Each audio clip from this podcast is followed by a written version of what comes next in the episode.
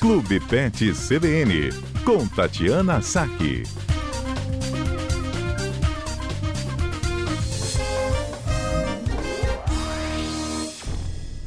Oi, Tati, boa tarde. Boa tarde, Aurélio. Boa tarde, ouvintes da CBN.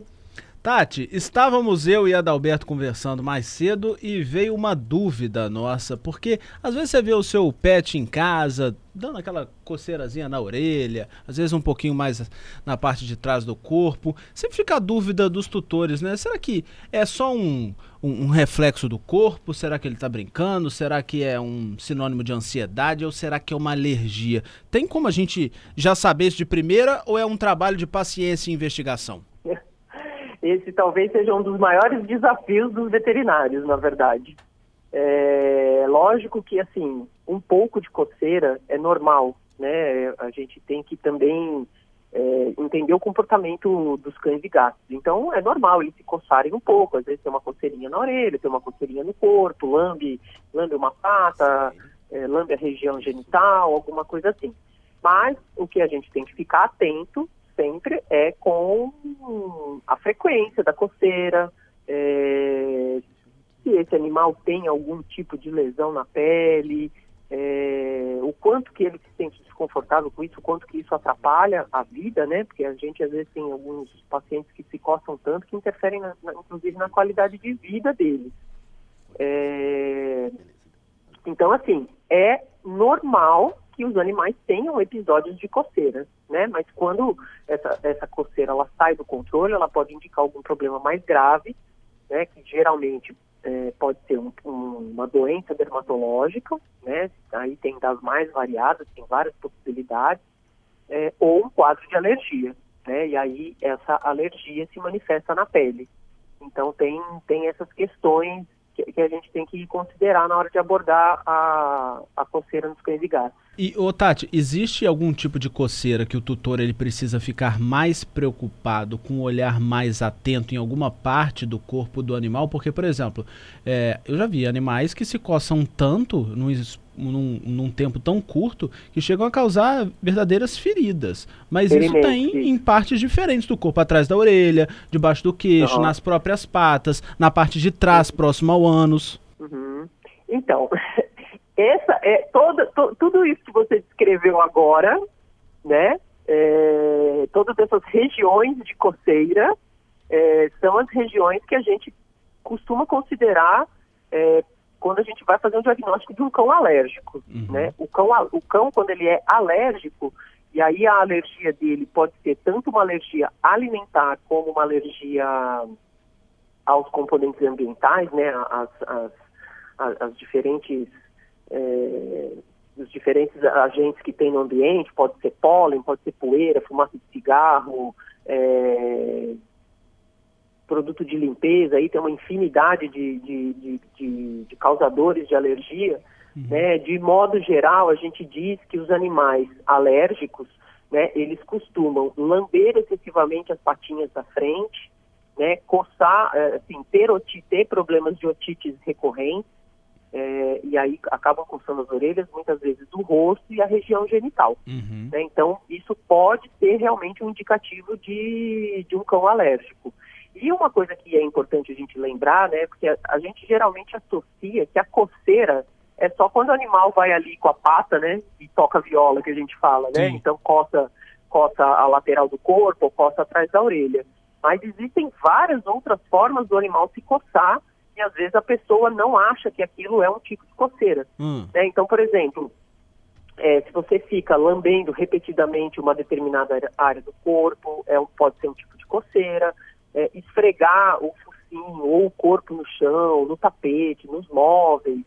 É, tem animal que às vezes arranca os pelos é, porque está coçando, aquela fica mordiscando o corpo, né, mastigando o, o corpo e as patas é, arrastar o bumbum no chão, às vezes sai arrastando o bumbum no chão também é um sinal de que o ano está coçando, que, que, tem algum desconforto ali na, na região geni, é, anal ou genital. Uhum. Né? Então, isso tudo são formas do animal se coçar. E às vezes a pessoa acha que, que não, que não é. Então tem que ficar atento a isso também. Você estava falando aí, Tati, que algumas alergias, algumas reações dessas podem ser causadas por é, questões externas, né? É, produto de limpeza, um cheiro muito forte, ou até mesmo questões do próprio animal, como ansiedade no ambiente que ele está. Mas eu já vi também, aí uma experiência particular, alergia e problemas, né? Que, que acabam culminando na alergia com a alimentação do animal. Isso, a alimentação é um dos fatores. Assim, as, a, geralmente os três, as três coisas que causam é, para o animal alérgico, né, geralmente ele pode ter a alergia desencadeada principalmente por três fatores. É, os parasitas externos, né, e aí principalmente a alergia à picada de pulga. A gente tem muitos animais que têm alergia à saliva da pulga, e aí basta uma única pulga no animal para ele sair se coçando assim. A saliva? Um, um, a saliva da pulga causa alergia no animal. Olha. Né? É, isso, isso quando a gente está falando dos animais alérgicos, Sim. tá? Assim como as pessoas. Uma picadinha desencadeia um processo de, de, de coceira intenso. Uhum. Então, é, a alergia picada de, de inseto, que a gente fala, em especial as pulgas, mas pode ter alergia a outros, a outros é, ectoparasitas. É, a alergia alimentar é muito comum, é, e aí essa costuma se desenvolver já logo, já logo cedo, né, dependendo do tipo de alimentação que o animal tem. É, e aí pode também ser a qualquer, assim, a qualquer componente da, da ração, é, pode ser ao milho da ração, pode ser a proteína do frango, pode ser a proteína do, da carne, é, e às vezes até animais que comem é, comida, pode ter alergia a algum, algum tipo específico de comida, né? Algum, algum alimento específico. E aí tem que fazer o tem que fazer testes para tentar identificar o que é que causa a alergia no animal. Uhum. E a outra coisa são os fatores ambientais que a gente falou. Uhum. Então seria picada, é, os ectoparasitas, a alergia alimentar e, a, e os agentes ambientais. Uhum. Se você tiver um animal muito alérgico, ele pode ter alergia, inclusive, às três coisas. e aí, é, a tudo, a tudo. E aí um acaba potencializando o outro, eventualmente, entendeu? Entendi. E aí o animal tem crise. Ô Tati, o Giovanni falou pra gente aqui, olha, nem sabia que pulga tinha saliva. E o Felipe manda pra gente aqui, olha, meu cachorro tinha uma coceira que ninguém descobria, até que uma veterinária indicou uma simples troca de ração e deu super certo. Então a solução pro Felipe, pro animalzinho dele, deu certo. Mas essa investigação, claro, partindo do pressuposto que tem que ser feito por um especialista, um profissional capacitado para isso, ela pode não ser tão fácil assim também, né? Então, ela pode. É, no caso dele, ele até deu sorte, tá? Assim, de, de, de trocar a ração e a, e a coceira melhorar. É, uhum. Tem alguns, porque assim, se você, se o animal for alérgico ao frango, e o frango é a base de praticamente todas as rações que a gente tem no mercado, né? A, uma grande maioria das rações, elas são, tem frango na composição, então, se ele for alérgico à proteína do frango, você vai trocar por uma outra de frango, pode não resolver né? A mesma coisa assim, ah, é alérgico, sei lá, ao milho. E aí você troca por uma outra ração que tem milho, e aí esse animal continua se coçando. Agora, se eventualmente ele, ah, ele é alérgico ao corante verde que tem na ração, então eu troquei por uma ração sem corante e ele parou de se coçar, né? E ele parou de ter alergia. É, inclusive, ela, a alergia alimentar ela pode dar diarreia, vômito, ela tem outros sintomas, né? É, então, você, você não necessariamente consegue é, descobrir facilmente, né? E aí por isso é importante de passar pela consulta. E tem algumas alergias, Tati, que você, você falou, por exemplo, da ração. Ela pode literalmente fazer a troca e dar certo. Do produto de limpeza, você pode usar produtos de limpeza que não provoquem esse tipo de reação. Mas existem aquelas alergias que você não tem como resolver 100% e apenas tentar minimizar os efeitos para esse seu pet?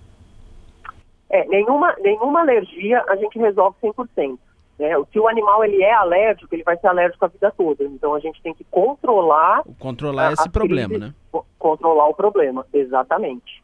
Né? Então, e, e diminuir os, os, os, fatores causadores. Né? Então, se eu tenho alergia a carrapato, tem que manter sob controle. Se eu tenho alergia alimentar, tem que manter sob controle. Então, tem, tem todas essas questões. Uhum. Né? E claro que situações específicas como é, um estresse, uma infecção de pele, alguma coisa assim, acaba piorando a situação. Né? Então, é um animal, o animal alérgico, ele acaba sendo um animal que é, que está frequentemente no veterinário para fazer uhum. esse, esse controle, tratar uma otite, tratar uma infecção de pele que vem secundária. Então é realmente um desafio, né? E aí tem é, no topo da, das raças aí o Shih Tzu, que é Isso o, que eu ia te perguntar. Você tem alguma raça é, que já, já costuma ter a carteirinha privativa do, do veterinário? Tem. Porque eu tenho um lá em casa que com certeza ele tem essa carteirinha. É, tem o Shih Tzu, tem o Lhasa, tem o Pug, tem o West, tem o York, o Cocker, o Schnauzer, o Labrador é super alérgico, o Golden também, é, Dálmata, é, enfim, pastor alemão já peguei alguns bem alérgicos. É, então, assim, é, tem algumas raças que tem mais predisposição, mas pode acontecer com qualquer um. E a ter atenção, né? Perceber, olhar para o seu animalzinho e ver se tem alguma coisa diferente com ele, procurar um especialista, porque se com certeza, se ele está tendo algum efeito dessa alergia ou essas reações, está fazendo mal para ele, né, Tati? Sempre procurar um especialista e de olho nos bichinhos.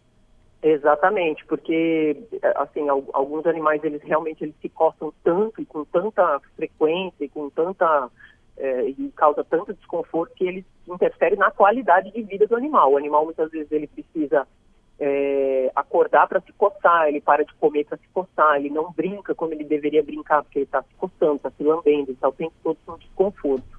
Né? Então é bem importante que a gente mantenha esses animais sob controle dos animaizinhos e também dos tutores e da própria casa, né, Tati? Exatamente.